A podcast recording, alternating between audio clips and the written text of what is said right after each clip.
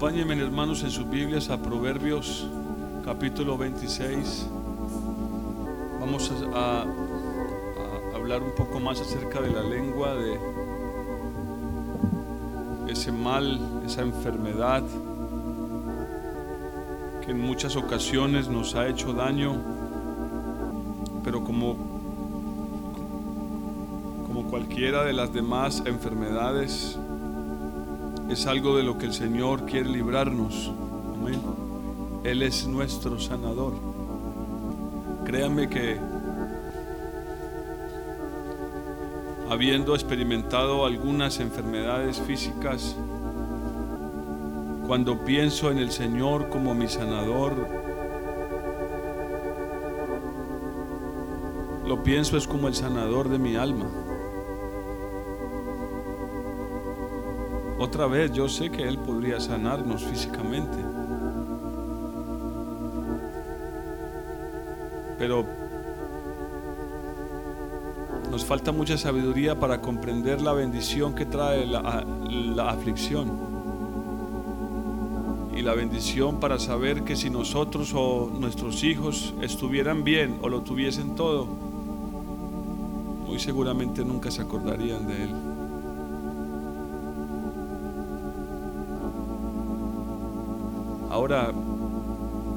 No estoy limitando el poder de Dios con mis palabras. Estoy simplemente diciendo que Él es Dios y que Él tiene la libertad para hacer con no- nosotros lo que Él quiera. Amén. Porque Él es Dios. Y como leímos hace unos días, si Él tuerce algo, ¿quién lo podrá enderezar? O yo, yo he visto a hombres que han terminado mal porque han tratado de enderezar algo que Dios torció.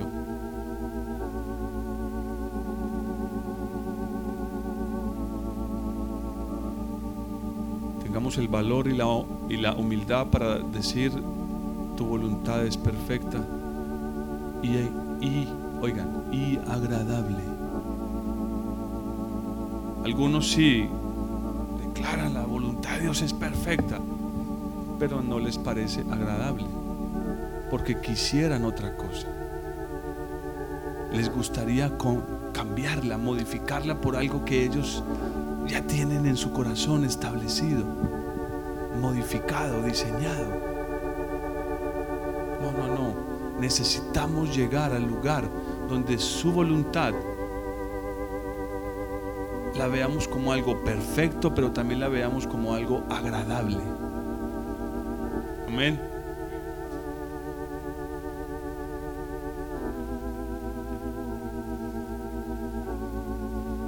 Quiero, a partir del versículo 18 de Proverbios 26, mirar algunas enseñanzas que nos da el Señor acerca de la lengua y de las cosas que podemos hacer con ella y en algunos casos sus consecuencias. Voy a leerlo de corrido y luego me regreso para mirar algunos detalles. Versículo 18. Perdone mi garganta, hermanos.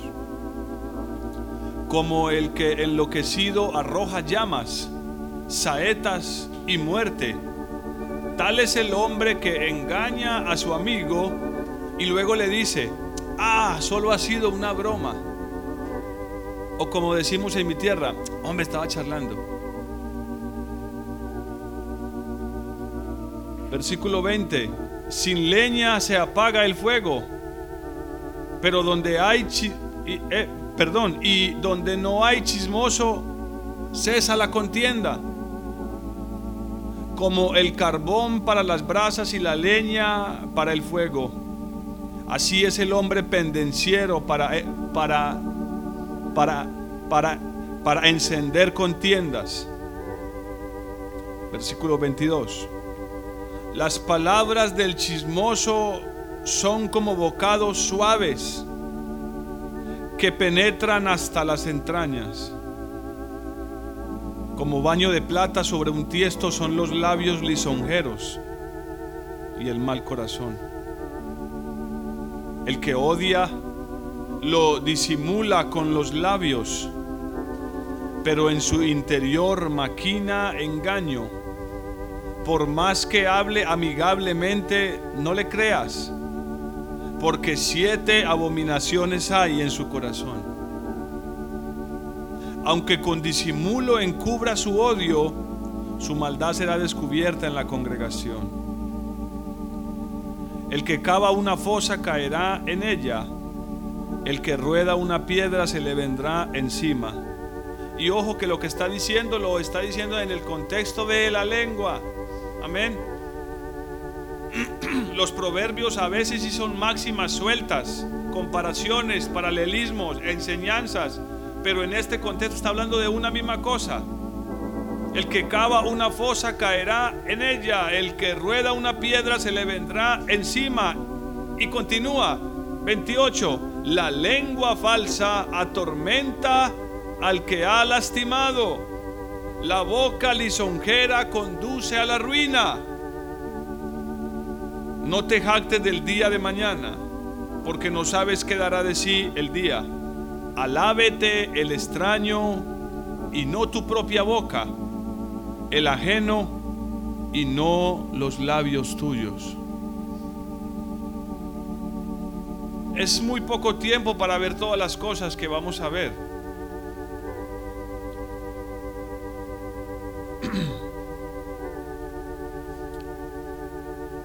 Pero comencemos con el versículo 18. Un gravísimo problema de la lengua es cuando no sabemos eh, hacer bromas. Cuando no tenemos control para hacer una broma. Hay gente que no le gustan las bromas, de hecho. Hay gente que tiene la capacidad para hacer una broma. Hay gente que le agradan las bromas. Pastor, ¿las bromas son malas? No.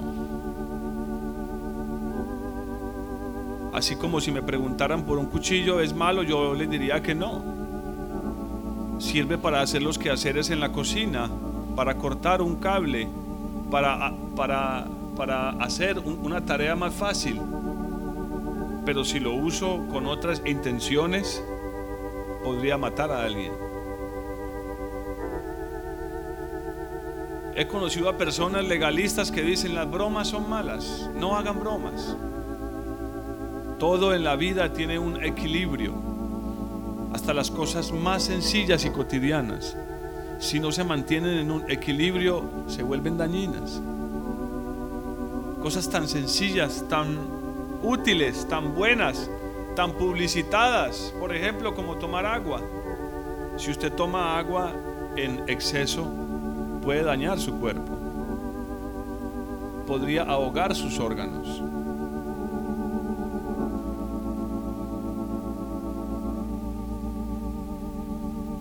¿Cuál es la enseñanza que podemos extraer de este versículo?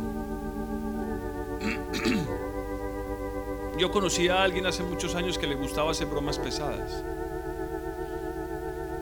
Muy pesadas.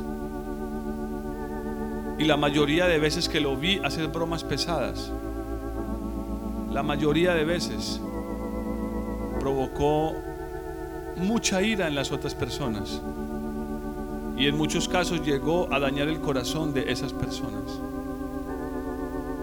Porque lamentablemente en la cultura en la cual vivimos, para hacer una broma hay que hacer uso de la debilidad o la discapacidad o la ignorancia o la torpeza de, de, de otra persona. Siendo así el caso, ya eso no es una broma es una burla, es un menosprecio. Y la Biblia condena en todos los términos cualquier cosa que yo pueda decir, aunque lo diga en tono de broma, muy suave, muy inofensivo, pero si estoy hablando de la debilidad de otra persona, de su discapacidad, de su incapacidad, de su torpeza, de su ignorancia, de lo que sea, de su altura, de su, de su de su complexión física, si es flaco, si es gordito, si es alto, si es bajito, si tiene pelo o si no lo es, si es blanco o si es negro. Cualquier cosa de esas que yo las use para una broma terminará mal. Y Dios condena eso. Porque Dios no acepta la burla en ningún grado. No la acepta en ningún grado. Y el ejemplo que pone me gusta mucho. Compara a ese tipo de personas que hace algo y luego dice, no, no, no, estaba charlando, tranquilízate. De hecho, hace muchos años conocí la, conocí la, la, historia de una mujer que murió de un paro cardíaco cuando le hicieron, le hicieron una broma. Y lo más triste es que si mal no recuerdo, es una cosa que de hace muchos años, como 20, 20 25 años. Si mal no recuerdo, el que le hizo la broma fue uno de sus hijos. La broma fue tan fuerte que a la señora se le paró el corazón. De los nervios que se sufría. Y seguramente ese hombre lamentó eso toda su vida. Bueno, podría usted decir, ah, pero eso es un caso extremo. No, Sencillamente hagamos caso de lo que la palabra de Dios dice. No seamos de aquellos que hacen bromas tan pesadas, tan de doble sentido para, para luego intentar corregir lo malo, que, lo malo que dije o hice diciendo, no, pero era una broma. Esa frase, esa idea, ese concepto no se puede usar para justificar nada malo. Amén. Ah, pero era charlando. Escúchenme los niños. Hay sentencias todavía más fuertes en la escritura acerca de las bromas. De uno de los profetas de Dios, un grupo de niños se burló porque no tenía pelo. Y ese grupo de niños perseguía al profeta y le decía, sube calvo, sube. sube calvo, sube. ¿Alguien sabe qué les pasó? ¿Qué les pasó? A ver. Un oso salió y mató a esos niños. ¿Es una casualidad? ¿Es una historia por allá aislada? Padres, no permitamos que nuestros hijos se burlen de otros y mucho menos de una incapacidad o debilidad o torpeza, lo que sea. Es algo muy grave ante los ojos de Dios. Aquí dice el Señor que es como alguien que bota llamas, saetas y muerte. ¿Le suena eso a algo bonito, agradable? No. Pero no tenemos permiso ninguno de nosotros para justificarnos diciendo, no, pero es que era una broma. Y yo he visto a muchos niños cuando van a ser eh, exhortados por sus padres, regañados por sus padres, diciendo, no, pero es que era charlando, era una broma. Como si eso fuese a librarlos de, de, de el castigo que merecen o de la reprensión que merecen por lo que hicieron no es ninguna justificación, ni para un niño y menos para un adulto. Y creo que no hay mucho que decir de eso. Es más, la palabra que Dios usa ahí es engaño.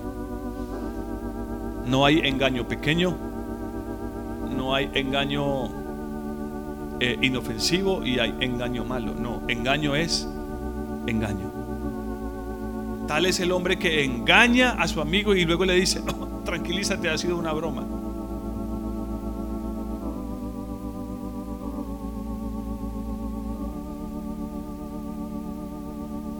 Lo ven como algo delicado, yo lo veo como algo delicado. Como un hombre que bota llamas, lanza saetas y muerte.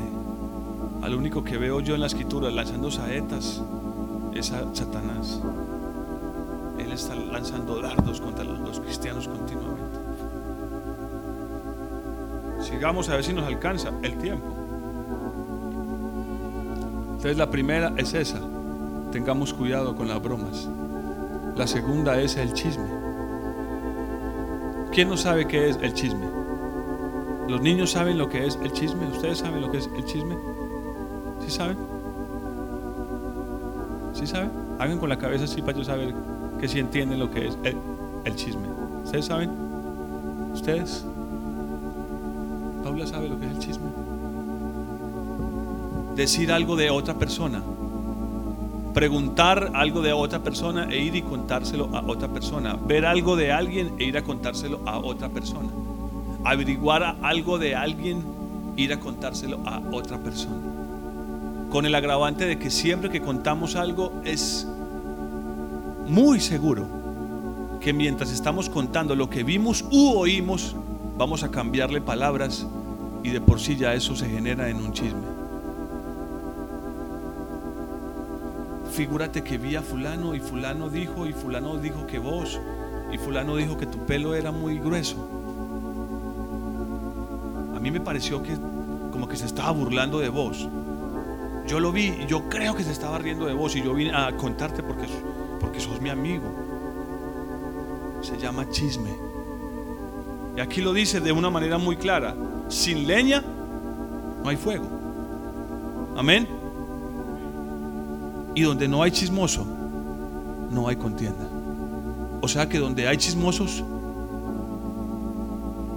siempre habrá contienda. Siempre habrá pelea. Siempre esa persona se verá envuelta en problemas. Porque andaba preguntando, quiso saber, cuénteme qué fue lo que sucedió y qué pasó con fulano y qué pasó con sultano. Imagínate lo que sucedió con fulano. ¿No sabías? Ah, te voy a contar, pero no le digas a nadie. Es una de las principales señales del chisme. No le vaya a contar a, a nadie. Y si no había que contarle a nadie, lo mejor era que yo me quedara callado, no. Si lo que voy a decir, nadie lo debería saber, ¿por qué lo voy a decir? Como dice el pastor Marvin, lo único que queremos es evitar que los demás cuenten para que yo sea el único que tiene la primicia y sea yo el que vaya y le cuente a todos en persona.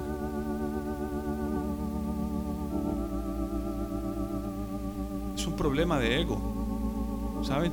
Es un problema de orgullo. Y el versículo que va más adelante lo, lo dice. Las palabras del chismoso las palabras del chismoso son como qué? Si yo pudiera traducir eso al día de hoy, yo podía, voy a, irme al, eh, eh, como al extremo. Serían como una cucharada de arequipe. De pronto a alguien a quien no le guste el arequipe.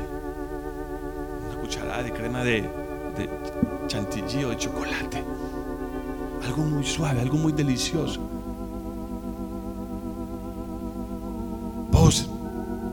yo te quiero contar algo, pero no, no, no, mejor no. No, ya, me tenés que contar. Decime, porque si no, no duermo. Es como un bocado suave. Pero ¿saben qué es lo que dice, hermanos? Que penetra hasta las entrañas. O sea, me convierto en lo que escuché. ¿Están escuchándome? Me convierto en lo que escuché. Yo no, yo no, no soy chismoso, pero él me habló y yo lo escuché. Te conviertes en chismoso porque lo que escuchaste entró hasta tus entrañas. Y si lo que escuchaste venía compuesto por alguna mentira, por algo que no debías haber escuchado jamás, esa mentira se hace parte de tu vida ese engaño se hace parte de tu vida. Eso que tal vez nunca debiste haber escuchado porque no te correspondía, te hará daño de adentro hacia afuera en tu vida. Si alguien viene a, decirle, imagínate que el hermano serio, hermano serio, perdónme que use su nombre. Lo uso porque yo sé que usted me va a perdonar rápidamente Imagínate que el hermano Sergio, no, no quiero escucharlo, no me cuentes. No me cuente. Ahora, esto tiene una balanza. Si usted ve a alguien haciendo algo malo, usted debería venir a mí a contármelo, no al hermano Sergio, ni al hermano fulano, ni al hermano sultano. Venga a mí si es algo que necesita reparación, algo que necesita ser examinado para corregir o para lo que sea. Pero hermanos, aprendamos a cerrar los oídos. Mire, mire, mire, mire, no me cuente qué fue lo que pasó con fulano. No quiero saberlo. O más bien sí quiero saberlo, pero no me lo diga. Porque me va a hacer daño a mí y a usted. En algún momento eso que parecía inofensivo y que dos personas conversaron terminará convirtiéndose en una pelea, en una contienda, en un problema. Y vamos a, terminar eh, eh, eh, mandándonos la mano a la frente y decir, oh, ¿en qué problema me metí? ¿Por, ¿Por qué no dejé mi boca cerrada? Siempre terminamos haciendo eso. Ah, ¿por qué no me quedé callado? Cuidado los niños con esto.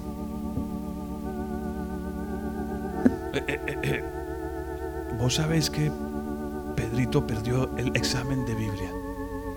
No sabías. No, no le vaya a contar que yo le dije. ¿Y cuál es el problema?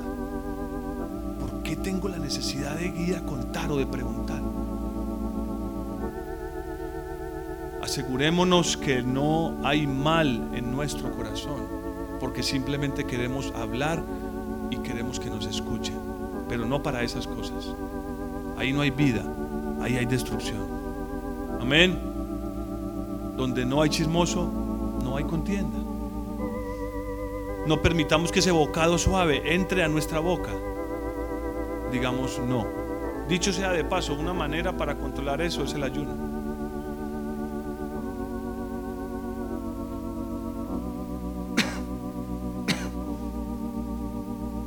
Tercero, ustedes van a ir apuntando, ¿sí? como el carbón para las brasas y la leña para el fuego, es el hombre pendenciero. Si ¿Sí, comprenden la, eh, la palabra pendenciero? ¿Sus versiones dice diferente?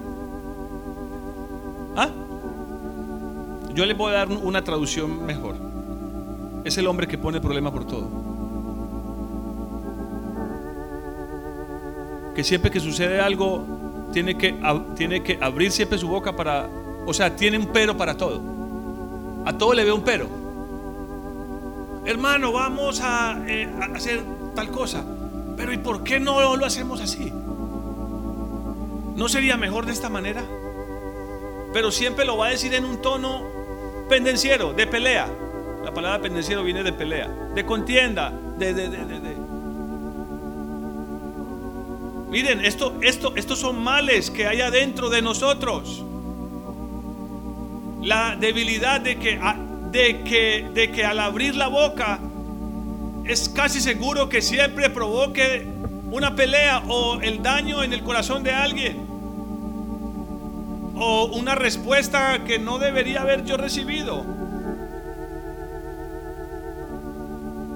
como el carbón para las brasas y la leña para el fuego. Eso suena como a un asado, pero no lo es. Alguien de los dos saldrá quemado si no son los dos. Así el hombre pendenciero, contencioso, para encender la contienda. Eh, hermanos, basta una palabra. ¿Saben de qué les hablo, no? Basta una palabra, un comentario esa pared porque la pintaron blanca, hubiera quedado mejor. Azul. El azul es símbolo de la palabra de Dios.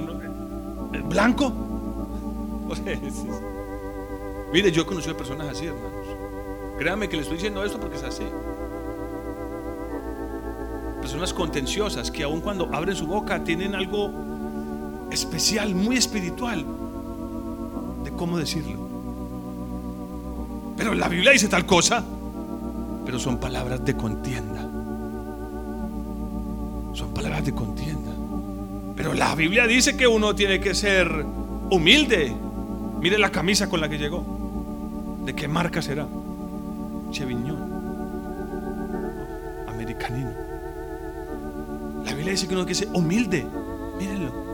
O sea, y, créanlo, parece una, una, una cosa que porque puede que usted no puede que usted no sufra de eso.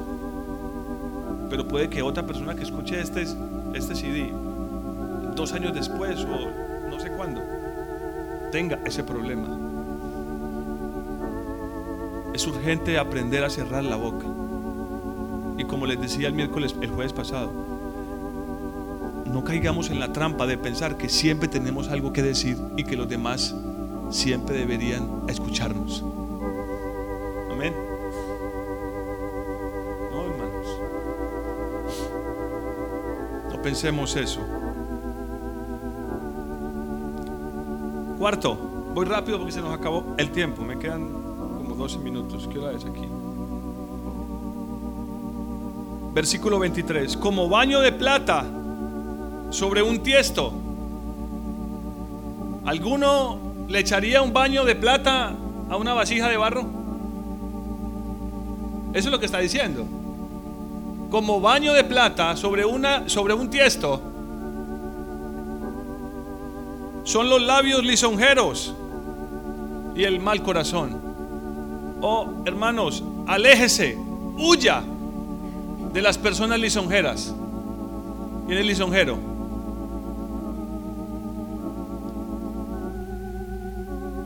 Mire, esto es un mal muy común para que me entienda de qué hace referencia de las personas que piden dinero.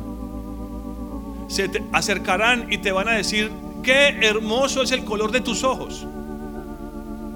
Qué buena persona eres tú. Cómo me gusta conversar contigo. Tus palabras siempre me traen algo bueno. Eh, ¿Me podías prestar dinero? Lisonjeros, alguien que te adula. Hermano, la Biblia dice que tenemos que huir de la gente que nos adula. Oh, es que usted es una gran persona es que nadie hace ese trabajo como usted lo hace.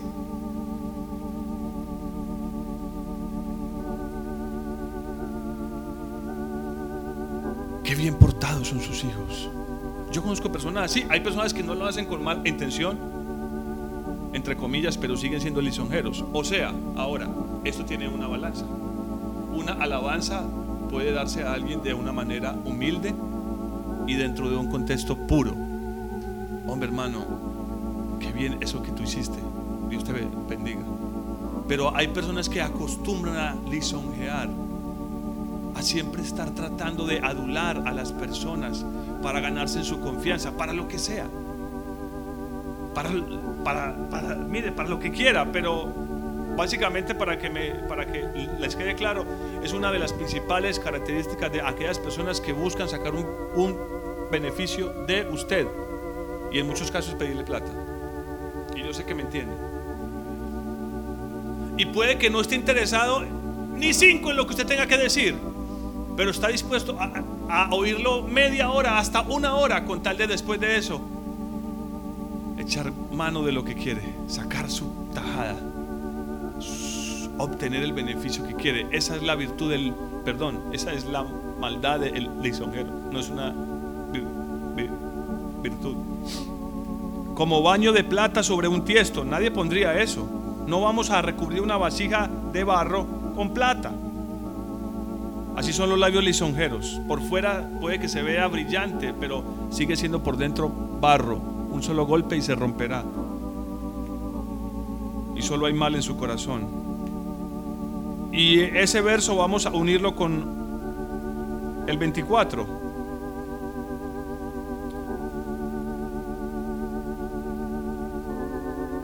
con el 24 hasta el 26. El que odia lo disimula con los labios, pero en su interior maquina engaño. Por más que hable amigablemente, no le creas, porque siete abominaciones hay en su corazón. Esa persona que delante de ti, o sea, eso no, creo que es casi ya imposible que suceda aquí en la iglesia. Si sucede aquí en la iglesia con alguien es porque esa persona no ha nacido de nuevo, tengo la certeza total. Es esa persona que, que delante de ti es sonriente, amable, pero de repente te diste cuenta un día que detrás de ti dijo cosas horribles.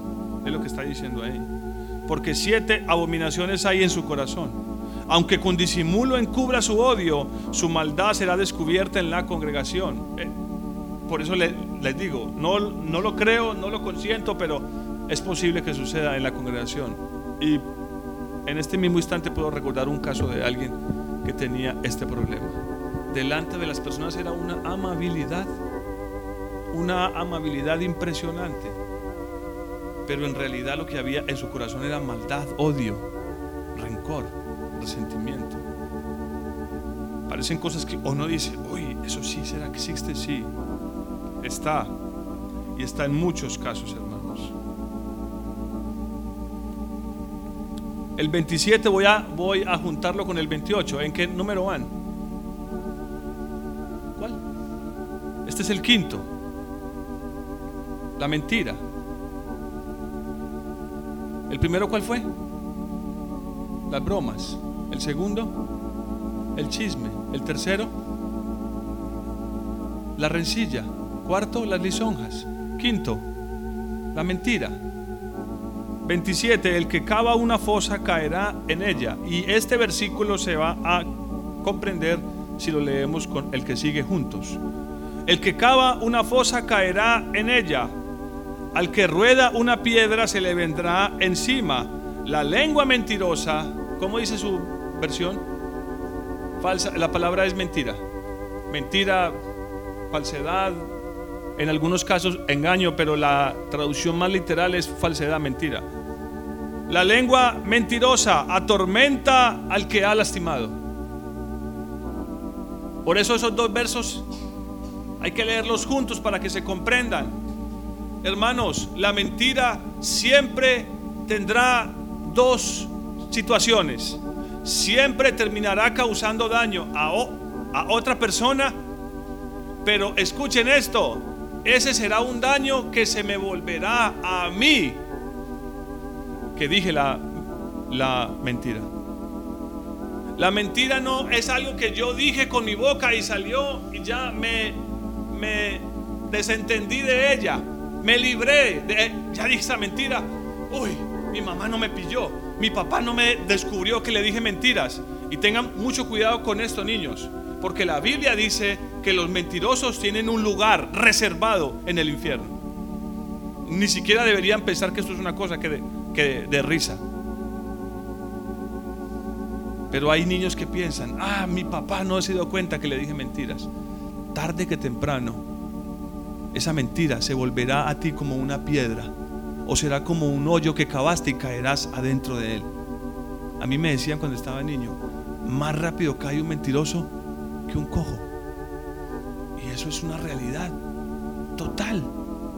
Creo que es como una creo que es como si hubieran parafraseado proverbios. El mentiroso caerá en el hoyo que cava. Hice un hoyo para que otro cayera. Ah, mi papá no se dio cuenta que yo hice tal cosa. Es cuestión de tiempo. Vas a caer en ese hoyo y vas a darte cuenta que le hiciste daño a otras personas y que te hiciste daño a ti mismo. Así es la mentira. Para no hablar más allá de la mentira. Como para tener que decir que cuando mentimos nos estamos colocando bajo la cobertura del padre de mentira. ¿Quién es ese? Satanás. Cuando mentimos nos estamos colocando bajo la cobertura del padre de la mentira. Huyamos de la mentira. Es mejor, hijos, escuchen esto. Es mejor que me den vara que la mentira me empuje hacia el infierno. Es mejor la vara. Arderá por unos minutos, pero el fuego del infierno arderá eternamente sobre aquellos que aman la mentira. Amén. No amemos la mentira. A veces es la manera más fácil de salir de, del paso. No se me olvidó. No, yo no sabía.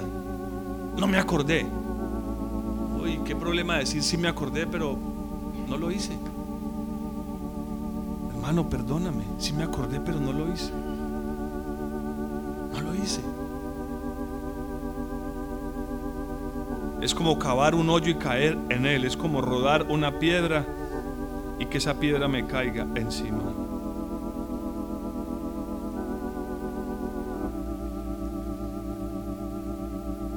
Y el último, versículo 2. El versículo 1 y la parte final del 28 venía con las lisonjas, por si lo quiere agregar ahí. Me lo salté no a propósito. Termino con este, versículo 2 del capítulo 27. Otro de los grandes problemas de nuestra boca, de nuestra lengua. Alábete el extraño y no tu propia boca. Que te alabe el ajeno y no tus propios labios.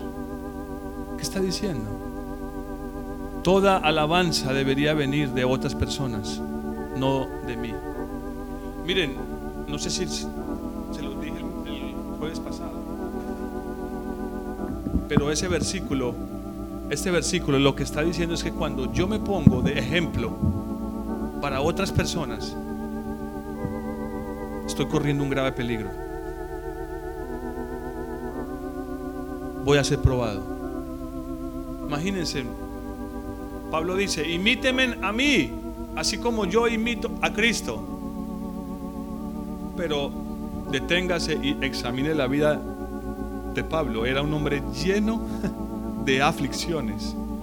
Él dice, en ayunos, en hambres, persecuciones, eh, apedreado, como náufrago, sin comida.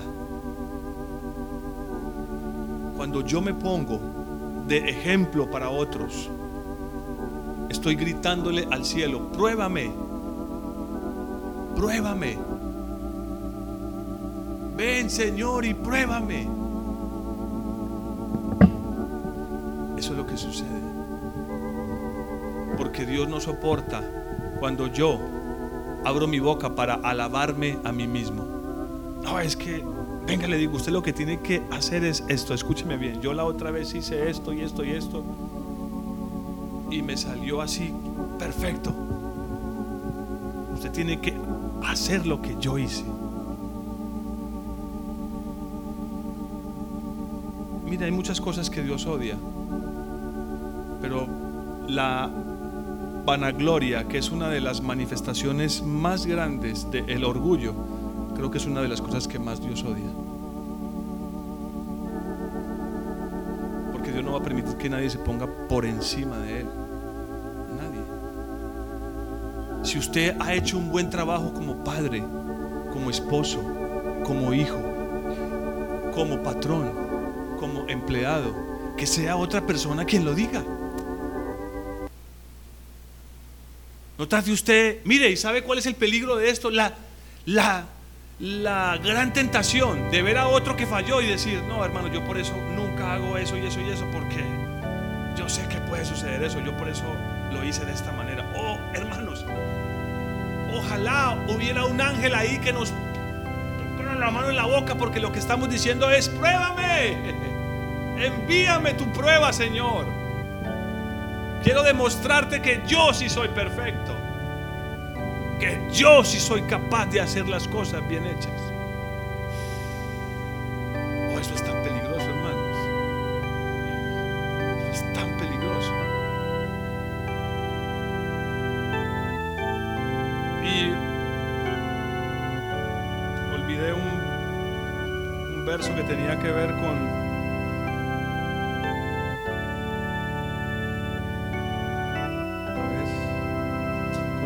de cuando hablamos mal de otros. Este no lo quería dejar pasar. Dice, tampoco apliques tu corazón a todas las cosas que se dicen de ti. Escuchen esto, es un consejo muy sabio. Ya voy a decirles cuál es la cita. Tampoco apliques tu corazón a todas las cosas que se dicen de ti, para que no oigas a tu siervo cuando habla mal de ti, porque tu corazón sabe que tú también hablaste mal de otros muchas veces. Eso es Eclesiastés, capítulo 7, versículo 21 y 22. Eclesiastés 7, 21 y 22. No te pongas a abrir tu oído a todo lo que escuches que dicen de ti otros, porque vas a terminar mal. Más bien siéntate y piensa las muchas veces que tú has hablado mal de otros. Y él no lo dice, pero yo lo agrego, arrepiéntete. Creo que lo que está diciendo ahí. Creo que lo que está diciendo es, deja de mirar la paja en el ojo de tu hermano. Y más bien pon cuidado de la viga que tienes en el tuyo. Eso porque se me había olvidado decirlo. Y otro verso que ya le voy a, leer, pero me regreso. Tengamos mucho cuidado con alabarnos a nosotros seamos hallados exaltándonos nosotros mismos ante otras personas.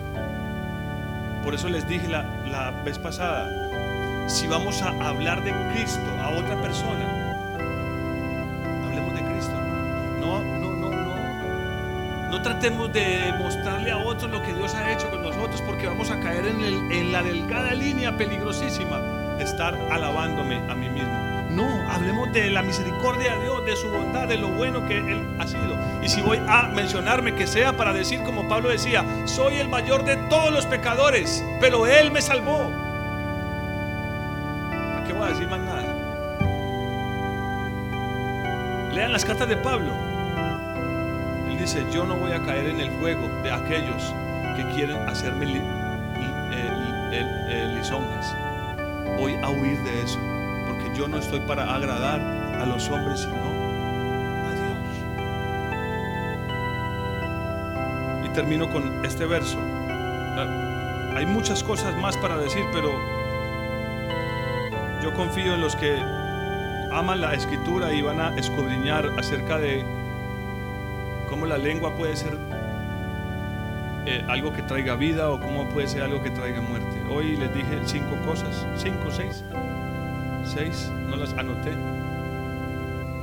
pero son muchas más. Y son muchas más las que nos permiten ser de bendición para otros. Amén. Pero este verso me gusta mucho. Dice, entonces, los que temían a Jehová, por esto les empecé hablando del temor de Dios. Entonces los que temían a Jehová hablaron entre sí. Y Jehová escuchó y oyó. Y fue anotado ante él un memorial de los que temen a Jehová y honran su nombre.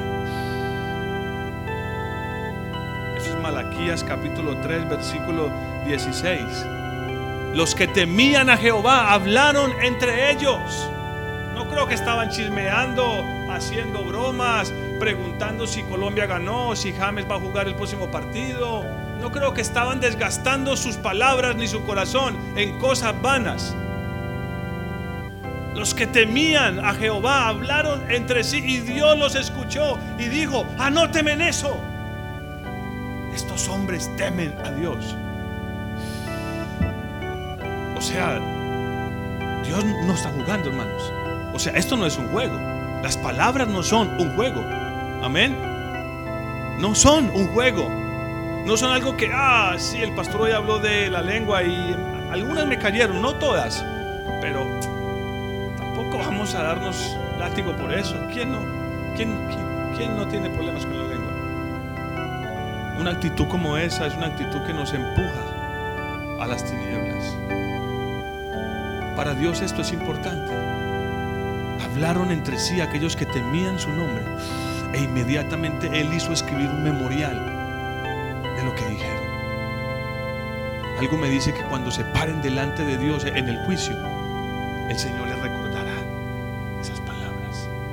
Y no solamente a ellos, sino también a aquellos que han abierto su boca para las lisonjas, para el chisme, para la mentira, para la contienda, para auto vanagloriarse, vanagloriarse, para jactarse. No es un juego, no lo es. Huyamos de esas cosas. Hablemos lo bueno, lo justo, lo puro, lo santo. lo amable. Hablemos de Dios. Ahora no estoy diciendo que usted no pueda en un tema de conversación con un amigo sentado tomándose un tinto mencionar qué pasó con la selección Colombia o el tema que están todos hoy hablando que es la política. ¿Los guerrilleros se vuelven para el monte o no? Pero si lo hacemos, hagámoslo con santidad, pero que eso no ocupe nuestros pensamientos. Amén. Que nuestros pensamientos y nuestras palabras las ocupen el Señor y sus palabras.